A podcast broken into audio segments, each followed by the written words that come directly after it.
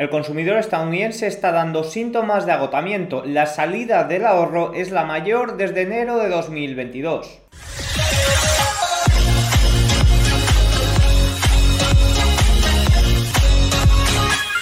Muy buenas a todos y bienvenidos un día más al canal. Hoy es jueves 31 de agosto de 2023. En el día de hoy tenemos, hemos tenido datos muy importantes, sobre todo ese dato de PCE subyacente al que tanto caso hace la Reserva Federal, sin duda eh, como bien ha dicho Powell en numerosas ocasiones, es el indicador de inflación más importante. El dato ha sido bastante bien, ha salido más bien en la línea, sí que es cierto que sigue en niveles muy, muy eh, elevados, prácticamente el doble de lo que sería, se consideraría el objetivo, que es ese 2%, está ahí encallado sobre todo. Y luego también eh, hemos tenido datos preocupantes, sobre todo cuando he visto la tasa de ahorro, me he sorprendido bastante. pero bueno, esto quizás había algo que no nos cuadraba, recordemos que también vimos un desplome del crédito, de la deuda de las tarjetas de crédito para el mes de junio, en julio luego vimos unas ventas minoristas que lo he comentado por aquí en numerosas ocasiones, incluso un aumento de la oferta monetaria, veíamos ahí intermensualmente algunos datos que, incentivaban a, pensar que las expectativas de inflación eh, podrían aumentar, incluso aumentaron y no quedaba muy claro por qué, porque en junio se había desplomado esa deuda de tarjetas de crédito. Bueno, pues ya hemos salido de dudas, hemos visto que están tirando de ahorro, están tirando concretamente de la tasa de ahorro. Prácticamente si el exceso de ahorro se está agotando, si los préstamos al consumo ya son prácticamente eh, imposibles de, coger eh, debido a, esos intereses tan tan elevados, pues eh, solo quedaba una cosa y era tirar de la tasa de ahorro. En el momento en el que haya problemas en el empleo puede haber un shock del consumidor bastante preocupante. También hemos tenido datos de inflación en la eurozona, unos datos elevados, unos datos que han salido superiores a lo que se esperaba. Eso ha hecho caer los índices europeos y porque evidentemente se descuenta que puede tener más margen el Banco Central Europeo para ir al alza. Pero bueno, vamos a comentarlo dato por dato. Empezamos con los datos de PMI chinos. El índice compuesto de producción de PMI de la Oficina Nacional de Estadística de China subió hasta 51,3 en agosto de 2023, desde el mínimo de 7 meses de julio de 51,1. Un ligero respiro en los datos chinos, viendo que han sido ligeramente superiores a los del mes anterior. Concretamente, el PMI manufacturero ha salido en 49,7 versus el 49,5 que se esperaba, ligeramente superior. La actividad de las fábricas se contrajo al ritmo más suave desde marzo, en medio de las recientes medidas de estímulo de Pekín y una serie de ayudas monetarias del Banco Central chino. En el día de hoy también ha habido más estímulos por parte de China. El PMI no manufacturero ha salido en 51 versus el 51,1 esperado, ligeramente inferior por la parte de los servicios, pero de momento se mantiene en terreno de expansión. Ya sabéis, por debajo de 50 contracción, por encima expansión. Aquí tenemos eh, el eh, gráfico vemos en naranja el no manufacturero y en azul el manufacturero. Vemos como el manufacturero está de nuevo intentando volver a ese terreno de expansión, mientras que el de servicios está contrayéndose poco a poco, pero todavía en terreno de expansión. Algunos comentarios, la agencia estadística china afirmó en un comunicado que la insuficiente demanda del mercado seguía siendo el principal problema al que se enfrentan las empresas del país, al tiempo que era necesario seguir consolidando los cimientos de la recuperación y el desarrollo de la industria manufacturera. La reunión del, poli, eh, del Politburo, que es, un poco eh, los dirigentes del país, eh, la administración Xi Jinping y un poco los que toman decisiones, celebrada en julio calificó la recuperación china de tortuosa y decidió reforzar los ajustes anticíclicos. Pero recordemos que aquí está un poco el dilema de incentivar las políticas expansivas para tratar de estimular la economía, pero eso puede tener problemas, debilitar el yuan y es algo que tampoco quieren eh, en China. Por lo tanto, están ahí un poco tratando de jugar con eso, o al menos eso parece. Veremos eh, próximos datos de PMI que saldrán, eh, a ver si confirman estos datos. Más puntos importantes, la inflación de eurozona. La tasa de inflación de eurozona se mantuvo estable en el 5,3% interanual en agosto de 2023, sin cambios respecto a la cifra del mes anterior y por encima del consenso del mercado del 5,1 según una estimación preliminar. Como digo, el dato de inflación de la eurozona ha salido más elevado de lo que se esperaba, 5,3 versus 5,1. La inflación de eurozona sigue muy muy encallada y aquí es un gran problema y es que encima la economía no tiene margen para mayores y mayor margen de subidas de tipos. Sí que es cierto que el mercado estos datos se los toma como malos porque puede esperar que los tipos se mantengan elevados por más tiempo, pero es que tampoco hay mucho margen. Es que la economía, la eurozona está prácticamente no está eh, llegó a entrar ahí en recesión técnica, pero vamos, que es que está con un crecimiento prácticamente nulo, una estanflación eh, de caballo. Mientras tanto, la subyacente crucial que filtra los volátiles precios de los alimentos y la energía se enfrió como se esperaba hasta el 5,3% por debajo del 5,5% de julio. A pesar de este descenso, se mantuvo muy por encima del objetivo del Banco Central Europeo del 2%. Los precios de la energía disminuyeron al ritmo más suave, menos 3,3 frente al menos 6,1% de julio, mientras que se registró una desaceleración de la inflación de alimentos, alcohol y tabaco 9,8 frente a 10,8%, así como los bienes industriales no energéticos y los eh, servicios. En términos mensuales, los precios de consumo subieron un 0,6% en agosto. Aquí podemos ver el gráfico, vemos como el IPC de la eurozona es cierto que llegó a situarse por encima del 10%, ha caído de una forma muy pero vemos como todavía se mantiene en ese 5, 3%, eh, al igual que el IPC eh, subyacente que también cayó hasta el 5,3%. El IPC subyacente sí que es cierto que se lleva manteniendo ya prácticamente todo el año en estos niveles eh, preocupantes porque significa que está más bien encallada y no la parte volátil. Más puntos, vamos con el dato más importante de la Reserva Federal para evaluar la evolución de los precios. Los precios subyacentes del PCE, que excluyen alimentos y energía, aumentaron un 0,2% intermensual en julio de 2023, manteniendo el mismo ritmo que en junio y alineándose con las expectativas del mercado. La tasa anual, eh, que es lo que, más, eh, lo que más importa a la Reserva Federal, experimentó un ligero aumento tal como se preveía, situándose en el 4,2% frente al 4,1% de junio. Fijaros aquí como tenemos en rojo el PC subyacente y vemos cómo está muy encallado en niveles elevados. Sí que es cierto que el IPC, o sea, el, PC normal eh, que contiene los, eh, estos activos tan volátiles eh, ha caído considerablemente. Sí que es cierto que también ha habido un repunte en la última semana. Fijaros, si se tienen en cuenta los costes de alimentación y la energía, el índice de precios PCE subió un 0,2% respecto al mes anterior y un 3,3% respecto al periodo correspondiente al año anterior. Bueno, en general vemos como los precios eh, siguen muy encallados en niveles por encima, eh, prácticamente por el doble por encima de ese 2%. Esto es eh, preocupante. Sí que es cierto que el IPC en la reserva, o sea, que, en Estados Unidos tiene mucho, eh, mucha importancia el shelter, si va a seguir tirando a la baja, pero también es cierto que sigue habiendo presiones inflacionistas que pueden ser preocupantes. De momento vamos a ver la guerra, shelter, presiones inflacionistas, como hemos visto, aumento de la gasolina y demás, si logran, quién logra imponerse. De momento el shelter tiene mucho peso y yo pienso que el Shelter poco a poco tirará los precios a la baja. Pero es que, fijaros, la renta personal de Estados Unidos subió un 0,2% respecto al mes anterior en julio de 2023, tras un aumento del 0,3% en el mes anterior, ligeramente por debajo las previsiones del mercado de una subida del 0,3%. La remuneración de los asalariados aumentó un 0,4%, impulsada por un crecimiento del 0,4% de los sueldos y salarios y una subida del 0,3% de otros costes. Por su parte, los ingresos personales procedentes de activos se mantuvieron sin cambios, ya que un aumento del 0,3% de los ingresos personales por intereses se vio compensado con una caída del 0,2% de los ingresos personales por dividendos. El gasto personal en dólares corrientes en Estados Unidos aumentó un 0,8% en julio de 2023, la mayor cifra desde enero y por encima de las expectativas del mercado de un aumento del 0,7%, como reflejo de la resistencia del consumidor estadounidense a la ralentización de la economía. Los datos reflejan un aumento de 102 millones de dólares en gasto de servicios, debido en gran medida al amplio gasto en servicios financieros y seguros, vivienda y servicios públicos, servicios de alimentación y alojamiento y atención sanitaria. Mientras tanto, el gasto de bienes aumentó un 40, en 41.900 millones de dólares respecto al mes anterior, con incrementos significativos en artículos farmacéuticos, artículos recreativos y alimentos y bebidas. Pero voy al importante que es la tasa de ahorro. Como comentaba al inicio del vídeo, recordemos que en junio tuvimos un desplome total de la deuda de tarjetas de crédito. Los consumidores habían dejado de repente de utilizar tarjetas de crédito y esto se achacaba mucho a que habían logrado este límite y ya no podían consumir más con ello. Bueno, pues eh, fijaros como eh, un dato muy importante relacionado con esto, la tasa de ahorro se desplomó al 3,5%, la más baja desde octubre de 2022 frente al 4,3%, la mayor caída desde enero de 2022.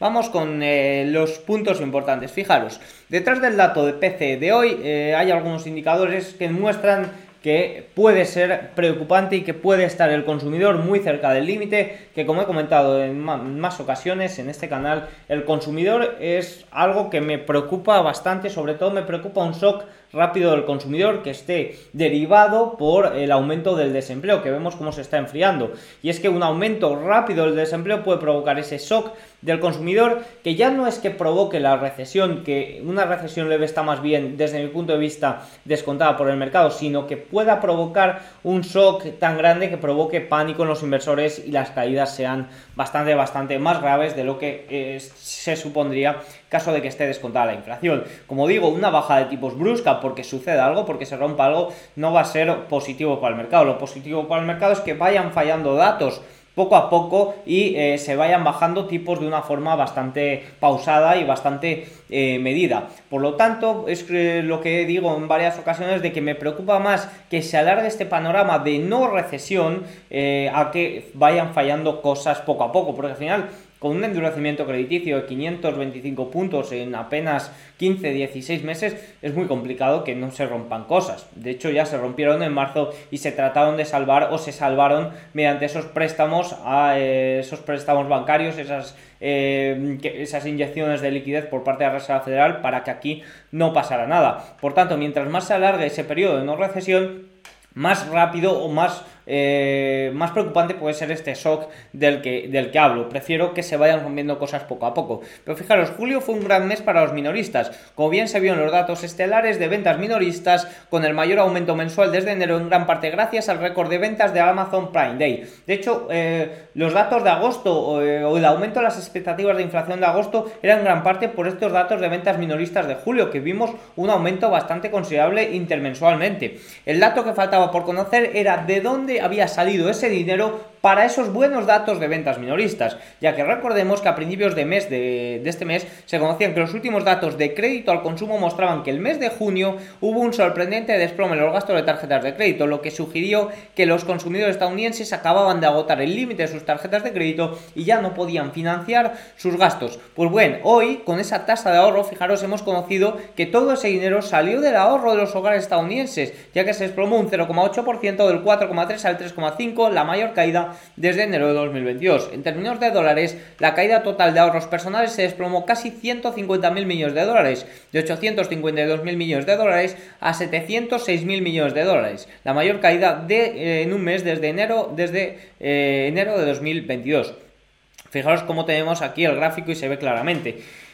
Como digo, el consumidor, si la tasa de ahorro empieza a fallar y que si encima aumenta el desempleo, la tasa de ahorro va a empezar a fallar más. Pero si encima falla cuando el desempleo todavía no ha fallado y falla simplemente por el consumo desbocado por parte de los consumidores, puede haber problemas. ¿Por qué? Porque los préstamos al consumo ya hemos visto que están muy limitados, que el tipo de interés es muy alto y que son prácticamente insostenibles de, obtener por parte de los consumidores, además del endurecimiento crediticio que ya no nos ofrecen de una forma tan laxa. Si vemos también cómo el exceso de ahorro por parte de los estadounidenses está a punto de agotarse y si vemos también el reinicio de los préstamos estudiantiles para octubre, ojo, porque Biden en el día de ayer ya indultó una parte de los préstamos a una universidad, no recuerdo muy bien el nombre, podéis buscarlo en CNBC, no lo comenté porque tampoco fue algo muy relevante, pero bueno, ya se ha visto algún indulto para este reinicio de los préstamos eh, de los pagos estudiantiles. Eh, veremos si no hay más indultos, porque recordemos que es año preelectoral, año que viene hay elecciones y Biden no creo que quiera tener muchos problemas a nivel económico. Pero sin duda alguna esto es un punto muy importante del consumidor, un punto eh, muy importante de conocer. Como digo, el shock del consumidor es algo que me puede preocupar o que considero que puede ser uno de los grandes riesgos. Ni mucho menos hay que ser catastrofista, ni mucho menos hay que ponerse a vender todo eh, ya. Ya lo veremos ahora cuando pasemos a cómo está evolucionando el día. Más puntos importantes, como cada jueves hemos conocido los subsidios semanales y el día de hoy descendieron 4.000 con respecto al valor revisado al alza de la semana anterior, situándose en 228.000 que desafía las expectativas del mercado a 235.000. Mañana tendremos esos datos de empleo. De momento los subsidios se mantienen por debajo de los niveles máximos que se obtuvieron, eh, que se obtuvo en junio. Veremos el dato de nóminas no agrícolas de mañana. Recordemos que Goldman esperaba 149.000 y también tenemos ahí los movimientos esperados que comentaremos en lo que sucede mañana. Más puntos, vamos con los gráficos más importantes del día.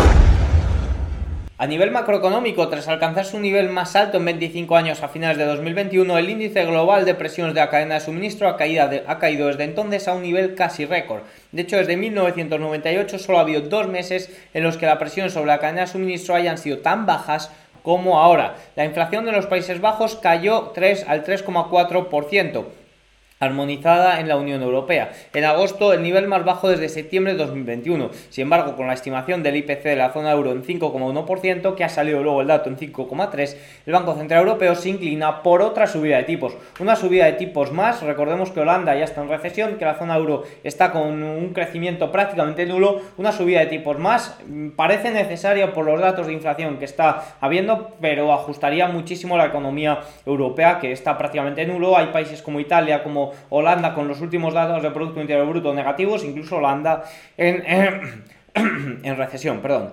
En Alemania la tasa de desempleo ha aumentado hasta el 5,8%, el nivel más alto es de mayo de 2021. Al mismo tiempo siguen existiendo casi 800.000 vacantes en empleo. Esto muestra que el desempleo de base y el desempleo friccional siguen aumentando. Más puntos, en lo que va de año el gasto real de los consumidores ha aumentado un 4,5% en tasa anual, 7 meses de datos. En los últimos en los últimos tres meses el consumo real ha avanzado un 4,3% en tasa anual. Lo sabemos, lo sabemos. El índice semanal de ventas en el mismo establecimiento Readbook eh, también está subiendo. De Readbook son eh, datos de ventas minoristas. El consumo sigue muy elevado y ese es el problema. El consumidor está agotándose todo lo que tiene para seguir consumiendo. Y ahí es cuando puede venir el shock y no pueda, eh, no pueda hacer frente a sus gastos diarios veremos qué sucede en ese momento. Eso es lo que hablo de ese shock del consumidor, que ya hay numerosas pistas. Veremos eh, si se da, veremos cómo se da, veremos si tenemos datos. Sin duda, el gran eh, predecesor de eso va a ser unos datos de nóminas no agrícolas, un aumento del empleo de una forma totalmente brusca, que de momento no se está eh, dando. Más puntos, dividiendo de pagos, dividiendo los pagos de intereses de los hogares con los ingresos por intereses de los hogares, se observa que los costes del servicio de la deuda como porcentaje de los ingresos por intereses se encuentran al nivel más alto desde 1900 59. La inminente salida de la Fed de su postura restrictiva debería ayudar al crudo, ya que los operadores amplían sus posiciones largas y cubren sus posiciones cortas. Si nos vamos a datos del mercado, de los mercados más relacionados con, con acciones y con activos, las dos últimas veces que el Nasdaq cayó por debajo de la media móvil de 50 días y la recuperó en el plazo de un mes, ha salido generando fuertes ganancias. Esto sucedió en enero de 2023 y en abril de 2023. Estas dos correcciones que hubo durante este patrón alcista. Así que es cierto que en el día de hoy había más debilidad, pero las últimas sesiones y la rotura de la media de, de 50 sesiones fue muy, muy fuerte por parte del de, eh, Nasdaq. Los CTA están actualmente cortos en oro por valor de 30.000 millones de dólares, la mayor posición corta en oro en más de cuatro años y una de las mayores de la historia. Mucho ojito en caso de que haya un movimiento alcista porque puede provocar un cierre de cortos, la verdad que bastante grande en el oro. Más comentarios de la mesa de Goldman sobre China. Nuestros datos de Prime Book muestran signos de ventas capitulares durante las tres primeras semanas de agosto. Esto ya lo hemos comentado por aquí. Está capitulando China porque los hedge funds están saliendo de China. Estamos empezando a ver cómo algunas instituciones aprovechan la reciente volatilidad como oportunidad de compra. Estoy atento al que el grupo se estabilice e inflexione al alza. Pues bien, desde Goldman, donde hacen las operaciones los grandes institucionales, donde hay clientes que de verdad mueven el mercado, están diciendo que están empezando a ver oportunidades ahí, al igual que nos decían que no querían Nvidia por nada del mundo y en el día de hoy se han visto ventas por parte de los CEOs que luego pondré en el Substack de Market Eye que mando unas horas posterior al cierre de sesión, También nos están diciendo ahora que pueden ver niveles eh, apetecibles en, eh, en, China. Veremos a ver, eh, porque sí que es cierto que las caídas, las últimas caídas, las grandes salidas, un poco el pánico, pueda ser algo de capitulación. Veremos a ver si es, se trata del suelo o no. Históricamente la renta variable ha funcionado bien durante unos meses más a partir de los niveles actuales, el del indicador de apetito de riesgo, según Goldman Sachs. Los beneficios empresariales estadounidenses vuelven a aumentar tras cuatro trimestres seguidos de descensos. Los beneficios después de impuestos de las empresas no financieras aumentaron un 4,5% en el segundo trimestre. Esto es a lo que voy con que una recesión leve ya estaría prácticamente descontada. Al final los beneficios ya han sufrido, eh, la recesión se vive antes de lo que se muestra que existe. Recuerden el vídeo de ayer y el artículo que publiqué ayer en The Market Eye de estamos realmente en recesión. El PIB nos dice que todavía no, pero hay otros indicadores como eh, el IIB que, que mide los precios del Producto Interior Bruto que nos muestran que quizás sí que estamos eh, en recesión, que publica la, Reserva Federal de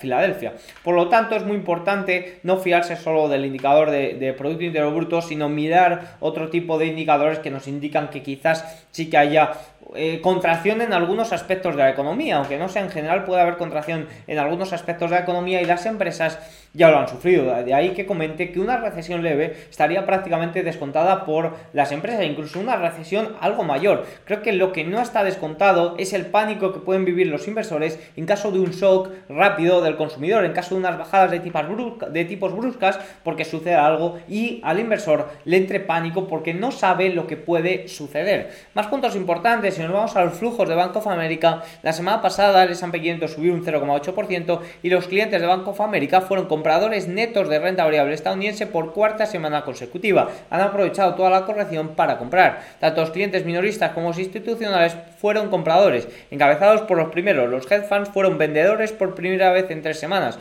pero siguen siendo los únicos compradores acumulados en lo que va de año. Mucho ojito porque estoy viendo ya, sí que es cierto que... En las últimas tres semanas ha habido compras por parte de los hedge pero han aprovechado, eran los que cargaban abajo y ahora están eh, intentando de colocar ventas. Eh, mucho ojito porque al igual que nos decían desde la mesa de Goldman que nadie quería envidia estos precios, quizás haya Big Tech que estén en unos puntos muy apetecibles con este último rebote que hemos tenido para eh, tratar de soltar. Veremos a ver y veremos la evolución. Los clientes compraron valores de pequeña y gran capitalización frente a la venta de valores de mediana capitalización por cuarta semana consecutiva. Tras las salidas extremas del primer trimestre, los valores de pequeña capitalización han registrado entradas durante nueve semanas. Los clientes compraron valores en siete de los 11 sectores encabezados por servicios de comunicación y tecnología. Eh, los bienes de consumo han registrado la séptima semana de entrada. No, el sector financiero ha registrado la séptima semana de entradas, la racha de compra más larga en todos los sectores.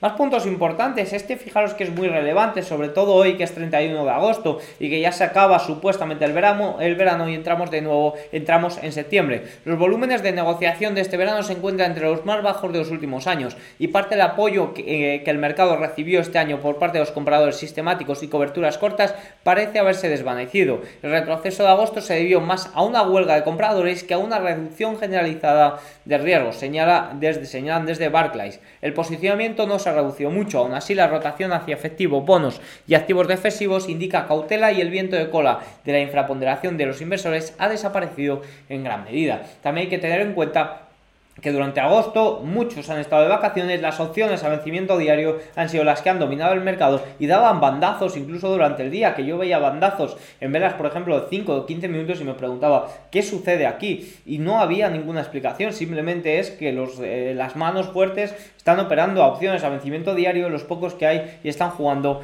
con el mercado. Más puntos importantes, vamos con el cierre de sesión.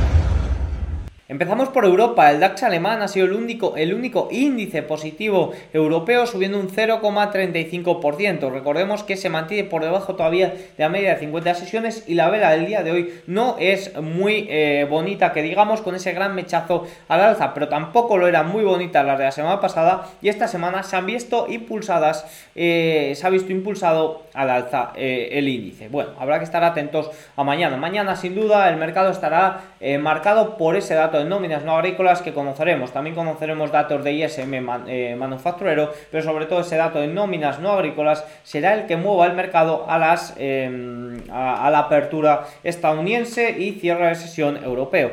Eurostock 600 en el día de hoy baja un 0,21, también una vela bastante fea con mechazo a la baja, influido sobre todo por ese dato de IPC de eurozona más elevado de lo que se esperaba. Eh, Eurostock 50 0,61, rechaza media de 50 sesiones de nuevo. IBEX 35 0,47 y de este modo quedaría una semana no muy bonita con un gran mechazo al alza. Veremos a ver cómo cierra mañana. Reino Unido menos 0,62, CAC francés 0,65 por encima de media de 50 sesiones, Italia 0,32 a la baja, Suiza 0,05 y Holanda 0,42% a la baja. Si nos vamos a eh, el Hansen cierra el día de hoy 0,55%. De momento, esto tiene más pinta de un rebote para seguir cayendo que de un rebote con fuerza para ir al alza, pese a los estímulos y pese a que los datos de PMI del día de hoy no hayan sido demasiado malos. Veremos si en el día de mañana tiene continuación y puede superar la zona de los 18.800. Nifty indio 0,48 a la baja, Nikkei japonés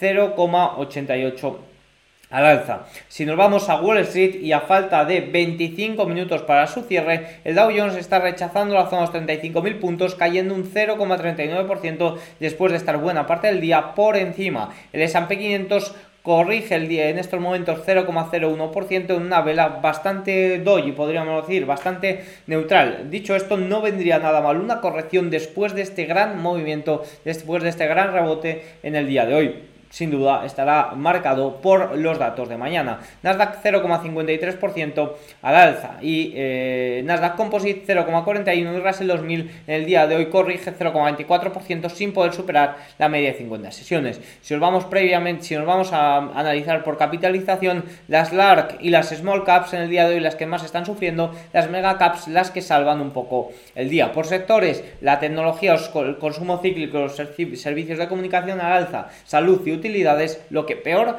se está eh, comportando. Si continuamos, eh, sin duda lo que mueve mucho el mercado estas últimas sesiones son los rendimientos del bono a 10 años, en estos momentos corrigiendo un 0,7% tras los datos de PCE, que sí que es cierto que no han salido muy superiores a lo que se esperaba, sí que es cierto que ha habido un aumento respecto a los últimos datos de junio, los datos del día de hoy han sido julio, hemos tenido un aumento respecto a los datos de junio, pero un aumento esperado, por lo que no ha sorprendido mucho a los rendimientos de eh, los bonos, las peticiones de subsidio tampoco han variado mucho, sí que es cierto que han sido inferiores a lo esperado, pero eh, sin duda eso es un dato más bien a la baja para el rendimiento de los bonos. Los bonos japoneses también el día de hoy han corregido, se mantienen eso sí por encima del 0,63 y los bonos alemanes han corregido un 3,75% cayendo al 2,46 eh, al 2,46. Si continuamos, el petróleo sube un 2%, recupera la zona de los 81, 82 dólares e incluso supera la zona de los 80 en estos momentos. De ahí que los valores energéticos no estén eh, positivos, pero sí que es cierto que sean de lo que mejor comportamiento están teniendo por la parte... Eh, están prácticamente neutrales. Si continuamos eh, abajo, el oro corrige 0,05 en el día de hoy y es que el dólar está ganando un 0,41. Fijaos que el dólar está rebotando justo en la media de 200 eh, sesiones. Hoy no estamos viendo la correlación típica de rendimiento del bono a 10 años dólar, eh, pero bueno, normalmente si tiene impulso el dólar, tarde o temprano acompaña los rendimientos, al igual que sucede eh, con los rendimientos que suele acompañar el dólar, sobre todo en la situación del ciclo y en la situación del mercado que estamos teniendo. El resto de la curva, el bono a un año 0,35 a la baja y el bono a 30 años 0,78% a la baja, en general corrigiendo rendimientos. El TLT, que es el ETF de los bonos a 20 años, está subiendo por encima de la media de 50 de 21 sesiones, tiene importante zona de resistencia en la zona de 97, eh, de 97 98.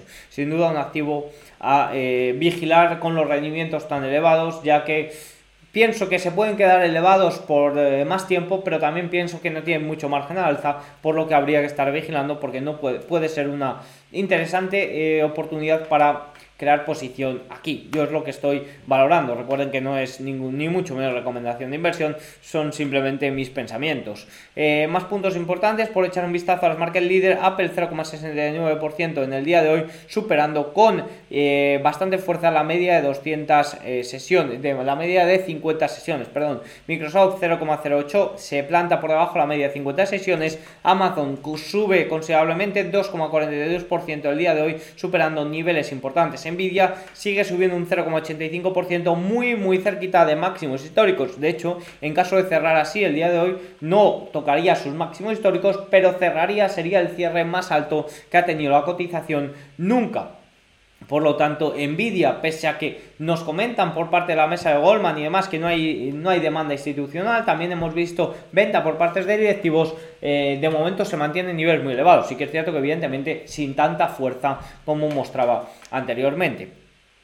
Google 0,89%, recordemos que eh, anunció una asociación con Nvidia, una parte business de 30 dólares creo que era, que bueno, que gustó al mercado, me parece algo similar a lo que hizo Microsoft en su día cuando también impulsó al mercado antes de resultados. Tesla, sube un 0,92%, 1,99% del día de hoy, superando media de 50 sesiones. Si nos vamos a lo que va a suceder en el día de mañana, recordemos que tenemos esos datos en Estados Unidos de nóminas no agrícolas, también tenemos ese dato de ISM manufacturero importante, pero sobre todo me voy a centrar en las nóminas. Si sale un dato superior a 225.000, el S&P 500 se espera que ceda, que pierda al menos un 2%. Si sale un dato de 175.000 a 225.000, se espera que el S&P 500 pierda entre un 1 y un 2%. Si sale un dato entre 150.000 y 175.000, se espera que el Nasdaq se mueva arriba o abajo un 1%. Y si sale un dato entre 100.000 y 150.000, que es lo que espera Goldman, concretamente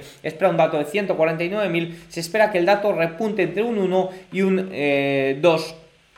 Eh, y eh, si sale un dato muy inferior a 100.000, se espera que el S&P 500 ceda un 0,1%. Fijaros, ¿por qué espera Goldman que pierda en caso de que salga un dato tan tan malo? Porque sería ese shock, sería ese pánico para los inversores de que algo malo está a punto de ocurrir. Es decir, eh, para, que, para que nos hagamos una idea de lo que está sucediendo en el mercado ahora. Unos malos datos son positivos para el mercado, pero si son unos malos datos escalonados. ¿Por qué? Porque conduciría a un cambio, a una transición de política monetaria restrictiva a política monetaria expansiva. Se trataría de bajar los tipos de una forma bastante más pausada y de estimular poco a poco de nuevo la, economía. Caso de que haya un shock, en caso de que salgan unos datos de empleo horrorosos de un día, de un mes, de un mes para otro, ahí provocaría un, un shock, un pánico por no saber lo que, lo que puede suceder y conduciría a bajadas de tipos extremas, a estímulos, a eh, numerosas de cosas cosas, eh, numerosos eh, movimientos para que no suceda